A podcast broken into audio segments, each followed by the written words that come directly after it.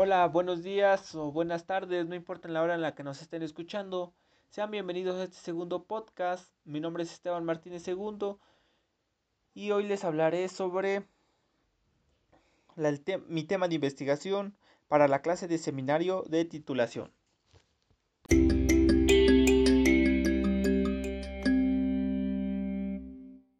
Hace algunos días empezamos con la modalidad de titulación, en el cual consistía del terminar algún tema de, de nuestro interés. Después de mucho investigar, después de mucho leer, indagar, ver las líneas de investigación de los profesores, eh, cada quien determinó su tema de investigación, en el cual el mío lleva por nombre clasificación de tipos de suelos asociados al conocimiento tradicional en la comunidad de Pueblo Nuevo de Los Ángeles. La idea surgió porque yo quería darle el reconocimiento o el valor, eh, la importancia de algún conocimiento tradicional en mi comunidad y un profesor tuvo eh, una idea relacionada con la mía. Así que me gustó mucho y empezamos a trabajar. Comenzaré hablando un poco sobre qué es el suelo. El suelo se define como la capa superficial que sirve de sostén físico y fisiológico de las plantas, siendo una mezcla de materia orgánica e inorgánica, aire y agua. Dentro del el suelo eh, hay disciplinas, en el cual una de ellas es la edafología, que se enfoca en el estudio del suelo desde el punto de vista más práctico considerado sobre todo como un soporte mecánico capaz de sustentar una vegetación y como reserva de agua y elementos nutritivos para el crecimiento de las plantas. Al paso de los años se fue reconociendo que los saberes campesinos o saberes tradicionales tienen una estrecha relación con la edafología y de ello salió la etnoedafología, que es una rama de esta ciencia que se define como la disciplina encargada de estudiar los conocimientos de los productores que poseen sobre el recurso del suelo. Los conocimientos de las propiedades y características de los suelos dependen gran parte de esta información de los campesinos indígenas, quienes han acumulado durante generaciones un amplio conocimiento sobre su entorno, por lo que el conocimiento local o tradicional es una fuerte relación que van de la mano como lo dijimos hace un momento, los saberes tradicionales y los saberes en la actualidad han llevado han ido fuertemente relacionados que una desde ese punto de vista surge el conocimiento tradicional que como su nombre lo dice Es un cuerpo acumulativo de conocimientos, prácticas y creencias que evolucionan a través de procesos adaptativos y es, y es transmitido mediante formas culturales de una generación a otra acerca de las relaciones entre los seres vivos, incluyendo los seres humanos y de los seres vivos con su medio ambiente.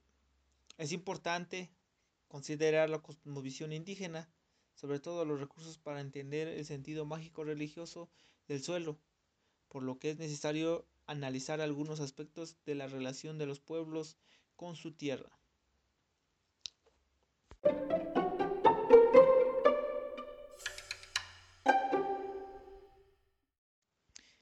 Eh, dado esta pequeña introducción, eh, quiero decir que mi trabajo pretende reconocer los tipos de suelos clasificándolos con el conocimiento tradicional.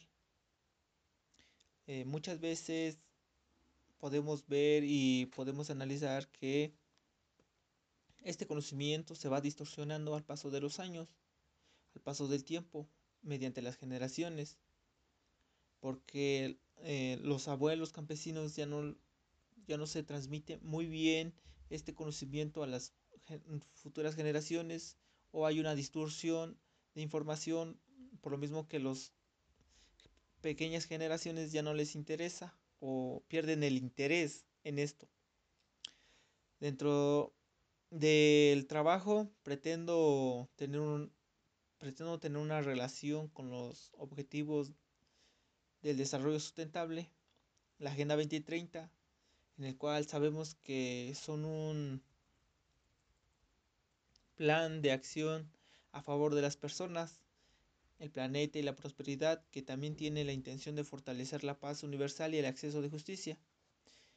En este caso, dentro de los 17 objetivos del desarrollo sustentable, me enfocaré en el objetivo 15, que es proteger, restablecer y promover el uso sostenible de los ecosistemas terrestres, efectuando, efectuar una ordenación sostenible de los bosques, luchar contra la desertificación, detener y revertir la degradación de tierras y poner freno a la pérdida de diversidad biológica. Este objetivo lleva por título Vida de ecosistemas terrestres. Dentro del objetivo 15 hay tres enfoques importantes que se enfoca la ONU. El primero que son los bosques, que como sabemos son un pilar importante, que alberga al 80% de las especies, animales, plantas, insectos, hongos también no se diga. El segundo es de certificación, en el cual nos enfocaremos en este área. Dice que el 2.600 millones de hectáreas en todo el mundo depende de la agricultura. Un dato, alarmar, un dato alarmante es que la agricultura se ha visto moderada o severamente afectada por la degradación del suelo. Casi la mitad del territorio está en problemas para tener la producción y la población sigue creciendo, sigue en aumento como se podría decir. Debido a la sequía y a la desertificación hay un problema y un balance no tan equilibrado en la actualidad. Y por último, la última área es la diversidad biológica, que se enfoca más en la caza furtiva. Dentro del objetivo pretendo hacer una reflexión o considerar el reconocimiento de usos de tierras asociado al conocimiento tradicional eh, que lleva como base poder reconocer y darle un valor a los tipos de suelos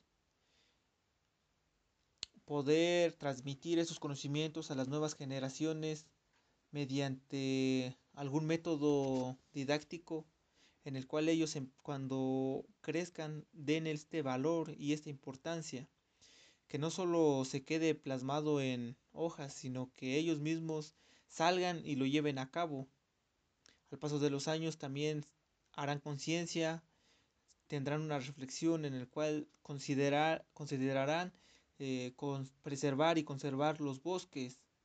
Tal vez no darles un manejo, pero conservar eh, los bosques o los árboles que tienen a su alrededor en la naturaleza sería de gran, de gran ayuda.